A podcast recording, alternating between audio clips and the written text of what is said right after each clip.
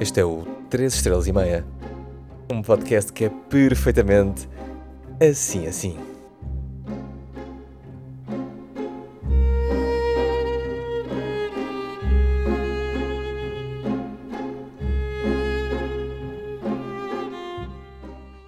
Olá e bem-vindo ao podcast 3 Estrelas e Meia, onde eu partilho contigo coisas que acho que merecem essa avaliação. Ou seja, algo que é bom, mas não é nada do outro mundo. E uma dessas coisas é uma série de televisão muito especial para mim. O título original é Gilmore Girls, em Portugal foi traduzido para Tal Mãe, Tal Filha. O que é estranhamente acertado num país onde temos traduções de qualidade duvidosa como Uns Compadres do Pior para o Meet Fockers, ou Matilda Espalha Brasas, ou Super Baldas para o Superbad, ou Uma Família à beira de um ataque de nervos para Little Miss Sunshine, ou, e isto vai ser controverso, Sacanas Sem Lei para o Inglourious Basterds, ou mesmo O Rei dos Gasteiros para Ferris Bueller's Day Off. Se bem que a tradução no Brasil foi ainda melhor, que é Curtindo a Vida Adoidado. Esta série passou em Portugal na SIC e SIC Mulher, alguns entre os anos 2000 e 2007, e teve um reboot na Netflix em 2016, mas já lá vamos. A série é sobre a dinâmica de mãe e filha das personagens Lorelai e Rory e das inúmeras personagens secundárias bem peculiares que rodeiam as suas vidas. A Lorelai é filha de um casal hiper rico do Connecticut e foi mãe aos 16 anos por acidente. A série começa quando Rory, a filha, tem 16 anos também. E a mãe Lorelai tem o dobro da sua idade, portanto. Só por causa desse pormenor aritmético, fiquei logo fã da série. Gilmore Girls é a série de televisão que mais vezes vi na minha vida. E não foi uma ou duas vezes. Não é como ver Sopranos em adolescente e depois ver em 2020, no meio da pandemia, porque não tens nada melhor para fazer. Eu já revi Gilmore Girls umas sete vezes, se a memória não me engana. A primeira a ter sido alguns entre 2005 e 2008, mas não consegui confirmar. Estive a vasculhar blogs de fãs da série, blogs de fãs do ator Jared Padalecki, e ninguém me conseguiu confirmar quando estreou propriamente em Portugal. Tenho de dar uma nota de apenas duas estrelas às comunidades de fãs Gilmore Girls em Portugal por nem saberem quando é que tivemos o primeiro impacto do toque de Midas da Amy Sherman Palladino. Amy é a criadora da série e tem um apelido daqueles muito três estrelas e meia, com um ifan entre Sherman e Palladino, que é o apelido do seu marido. A forma como a Amy escreve séries e escreveu Gilmore Girls foi a coisa que me fez apaixonar primeiro pela série. Um script e um episódio tinha habitualmente o dobro ou o triplo das páginas de qualquer outra série, dada a quantidade de diálogo que era debitado pelas personagens. Além disso, os diálogos estão cheios de referências musicais incríveis. Foi a Paula Gilmore Girls que descobriu os Sparks. A música de fundo que estás a ouvir é, é deles e chama-se Angst in My Pants. Um, eu vou só calar-me um bocadinho e, e, e ouves esta versão karaoke. Ótimo, não é? Portanto, isto é uma série feita por uma mulher genial, com três mulheres personagens principais, Lorelai, Rory e a avó Emily, e está repleta de música boa. Tem tudo para ser a melhor série de televisão de sempre. Só que não é. Quanto mais a revejo, menos gosto, mais problemas encontro. Quanto mais analiso e penso sobre a série, torna-se mais evidente este cheiro a, a, diamante coberto de caca. Se tiver de lhe dar uma nota, será mesmo 3 estrelas e meia. Bom, vamos a fundo. E vou começar a falar como se fosse um grande conhecedor da série sobre personagens e acontecimentos.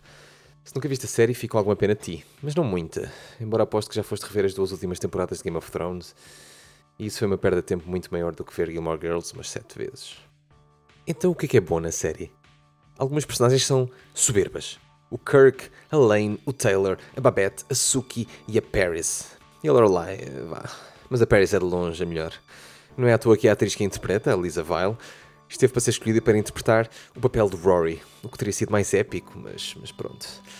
Pai, como eu sou hashtag Team Jess, vou ter que dizer que o Jess Mariano é alta personagem também.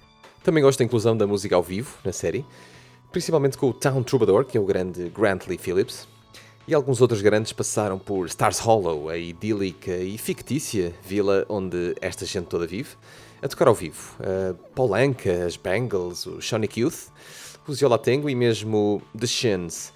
E isso vale 5 estrelas. Ok, muita coisa boa, mas o que é que é mau? É mais, é muito mais, se calhar. Está repleta de personagens horríveis.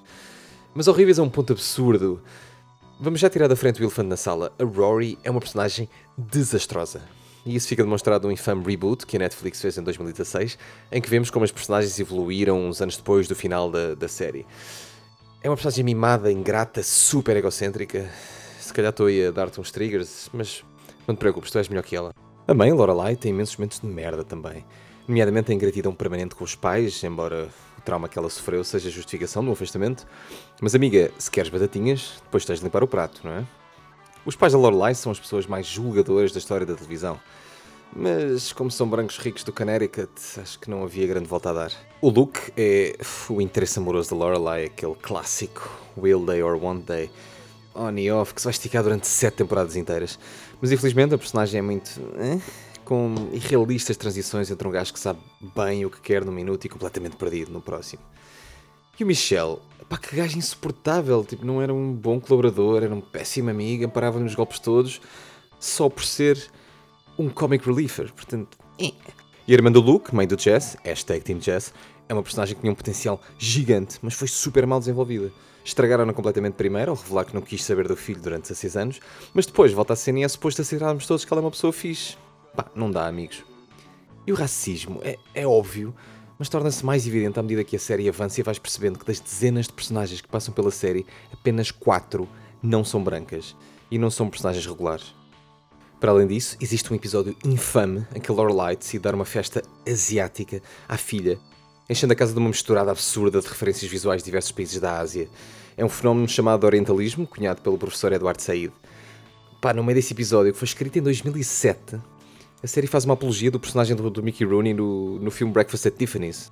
Bem, deixa-me só beber um pouco de água, porque não sei se reparaste, mas eu estou a falar a mil palavras por minuto, porque é assim que a série é, e se calhar devias vê-la para perceberes como é sempre assim. Resumindo e baralhando, a série é ótima se precisares de sentir melhor contigo próprio. Rapaz, de ser inundado de um conjunto de pessoas com comportamentos errados é uma boa experiência antropológica e uma espécie de terapia regular em dose pequena. Faz pensar que pode ser sempre melhor.